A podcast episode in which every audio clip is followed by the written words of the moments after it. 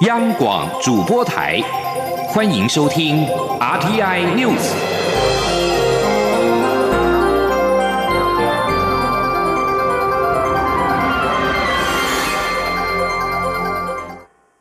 各位好，我是主播王玉伟，欢迎收听这节央广主播台提供给您的 RTI News 新闻。首先带您关注，行政院副院长。兼政府资安长陈其迈表示，十一月台湾将与美国首度联合举行大规模的网络攻防演练，届时将有近十五国资安团队实兵演练进攻台湾的政府网络，由台湾资安团队防守，以强化资安。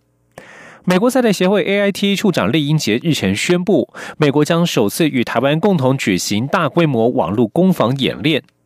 陈其迈表示，今年十一月上旬，台美将首度合作进行为期五天的演练，这是仿效美国国土安全部每两年举办一次的 Cyberstone 网络安全演练。演练项目包括了社交工程攻击与网络攻防实兵演练。陈其迈指出，社交工程攻击演练是针对政府人员个人的演练，将伪装成目标对象认识的同事、上司等身份，发送钓鱼电子邮件、手机简讯或通讯软体讯息，测试目标对象是否会中招。而在网络攻防实兵演练方面，陈其迈说明，届时将有包括美国在内的近十五国资安团队参与，实际参与国家虽不便透露，但是有包括亚洲、欧洲和美洲的国家在内。继续关注台湾的邦交情势，所罗门群岛当局不顾全国压倒性民意反对，执意与台湾断交，导致该国最大岛马来塔出现了独立的声浪。马来塔省省长苏达尼表示，将调查民众是否愿意举行独立投票，以便马来塔可以与台湾保持联系。而所罗门群岛在二十一号与中国正式建交。苏达尼指出，所罗门群岛中央政府做出转向中国的决定，马来塔省无能为力，但表示关注，是因为马来塔马来塔是所罗门群岛当中拥有最多数人口的一省。如果让人民自己决定，结果不知道会如何。无论如何，他仍然愿意将控制权交给人民，看看最后相信民主的马来塔人民是否会追求与台湾保持关系的权利。苏达尼表示，目前尚未考虑到马来塔独立的想法，因为整个马来塔也必须对此达成共识。马来塔省一直以台湾作为传统的朋友。所罗门政府改承认中国之后，人们现在更加的担心中国说要提供资金，但往往可能会变成债务。而在一周之内，台湾失去了两个邦交国，外交问题也成为选战的焦点。针对国民党总统参选人韩国瑜批评蔡英文政府将台湾面临的外交困境推给“一国两制”，根本是推卸责任。蔡英文总统今天回应表示，中国对台湾步步进逼，台湾人民应该团结共同面对。吉林央广记者江昭伦的采访报道。所罗门群岛和基里巴斯相继与台湾断交。国民党总统参选人韩国瑜昨天参访屏东时，批评蔡英文总统把所有外交问题都推给一国两制，是把复杂的问题简单化，有推卸责任之嫌。蔡英文总统二十二号出席板桥事后捷运座谈会时，接受媒体询问时表示，韩国瑜评论台湾外交处境时，应该要看清楚时空环境。今年初，中共国家主席习近平正式提出一国两制，台湾面临前所未有的压力。另外，中国对于地区主宰的企图心越来越强烈，台湾首当其冲。台湾现在所面临的是中国的步步进逼，在这样的情况下，台湾人应该要团结，共同面对。蔡英文说：“虽然我们政策上采取不挑衅、维持现状，但是一直在破坏现状的，国际间都有共识，就是一直在破坏现状的是中国。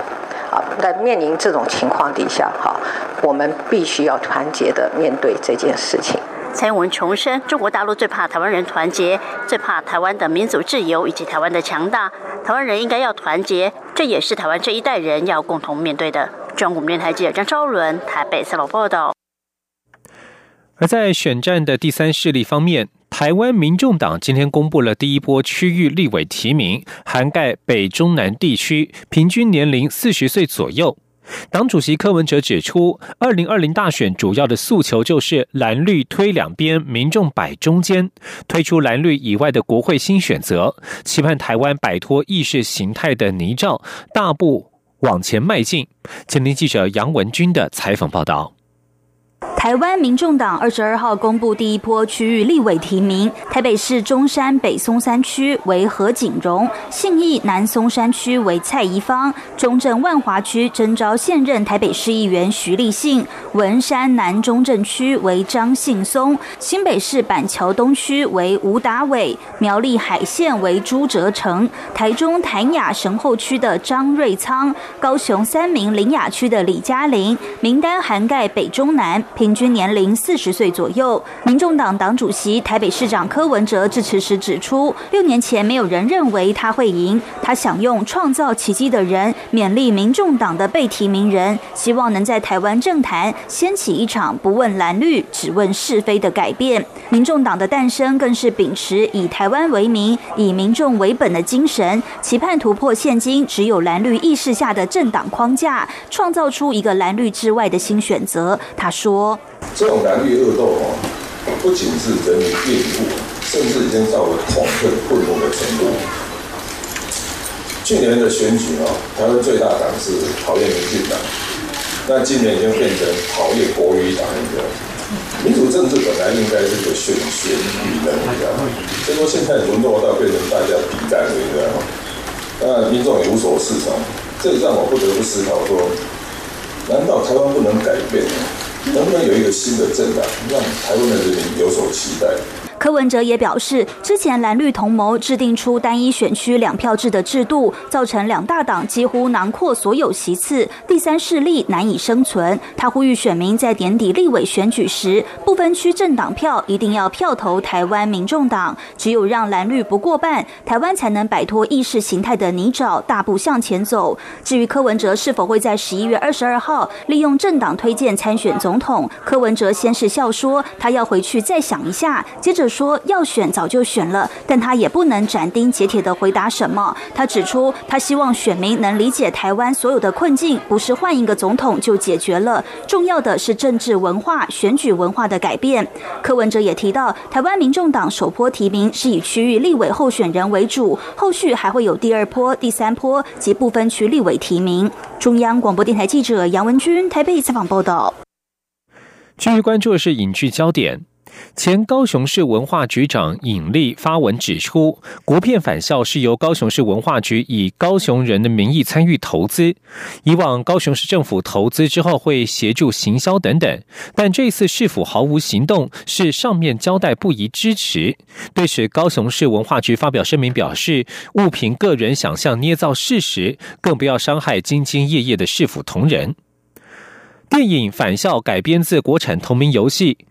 故事背景是一九六零年代台湾戒严时期，片中结合了台湾文化与民间信仰，以及白色恐怖时期匪谍、廖贝亚、黑名单等元素。电影游戏原作曾经引起不少玩家对当时台湾历史背景的讨论。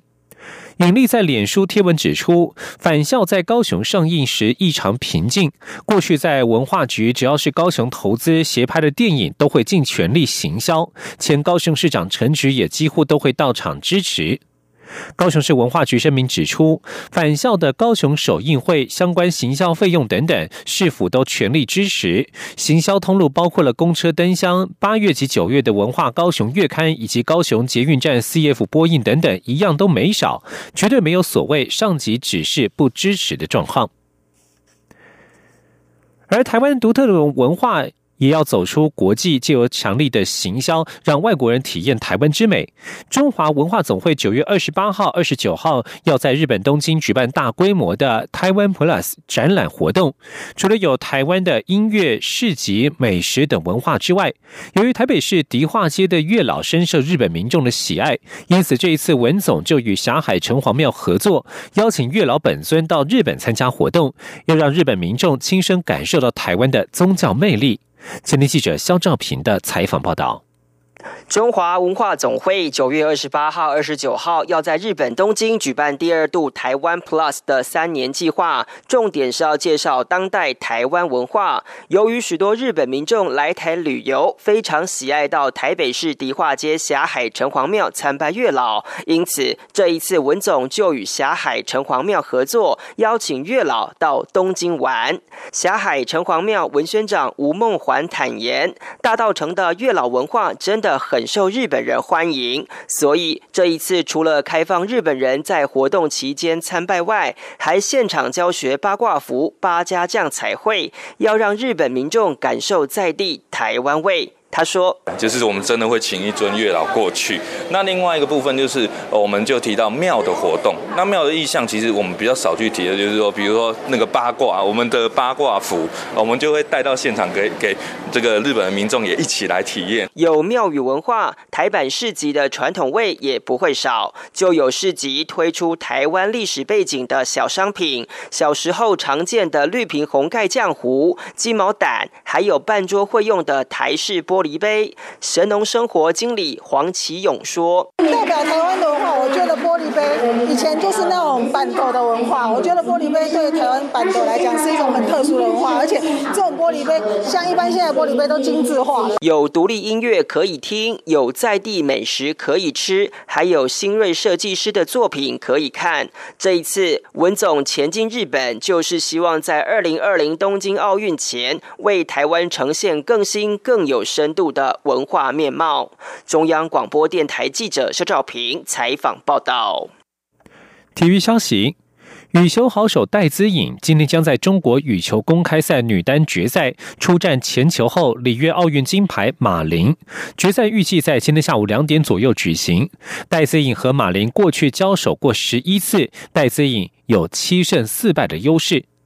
赛前，戴资颖接受世界羽联官网访问，谈到他对马林的印象。对于他在长期休息之后还能够维持比赛的水准，在受伤之后重返竞赛场，绝对不是一件容易的事情。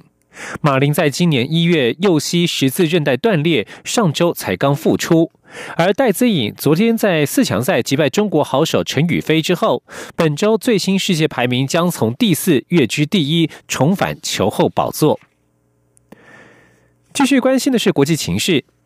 在上周末沙国石油设施遭到攻击之后，也门叛军青年运动提议将停止对沙地阿拉伯的一切攻击。联合国的也门特使葛瑞菲斯二十一号对此表示欢迎，认为此举可能结束数年来的血腥冲突。由伊朗支持的青年运动掌握首都沙纳和也门其他地区，过去五年来与沙地阿拉伯领导的联军激烈战斗。沙乌地的联军支持获得国际承认的也门政府，而对于青年运动提议停止对沙国的攻击，以此作为和平协议的一部分，沙国外交部长朱贝尔二十一号表示，将以其行动和作为来判断，而不是言辞，会观察他们接下来的行动。继续关注的是环境议题。世界各地在二十号出现大型气候变迁抗议活动之后，全球数以千计的志工二十一号手持网子和垃圾袋在海岸净滩，并且在公园和河岸等地清理环境。这一波捡垃圾的活动凸显全球庞庞大的垃圾量。世界环境清洁日为每年九月的第三个周末，从台湾、菲律宾到地中海沿岸国家都有环保人士响应，而全球数以十万计民众参与示威和相关活动，要求政府立即采取行动保护环境。世界环境清洁日是 Let's Do It 基金会所发起。根据 Let's Do It Taiwan 网站显示，这是两千零八年在爱沙尼亚开始的一场民间主导的群众运动。当时有五万人在五个小时之内团结合一的清扫整个国家。至今已经有近一百四十个国家和两千万人加入他们的行列。由于担心五 G 行动网络会损害人体的健康，数千人二十一号在瑞士首都伯恩举行示威抗议，表达对政府在全国各地推出五 G 无线技术的不满。抗议群众聚集在瑞士国会大厦前，试图阻止建制更多五 G 基地台。批评人士主张，相较于先前几代手机技术，新五 G 系统释出的电磁辐射会构成前所未见的健康及环境风险。网络请愿已经协助说服瑞士多个邦延迟建制基地台。瑞士医生联合会也主张应该对这项新技术审慎以对。以上新闻由王玉伟编辑播报。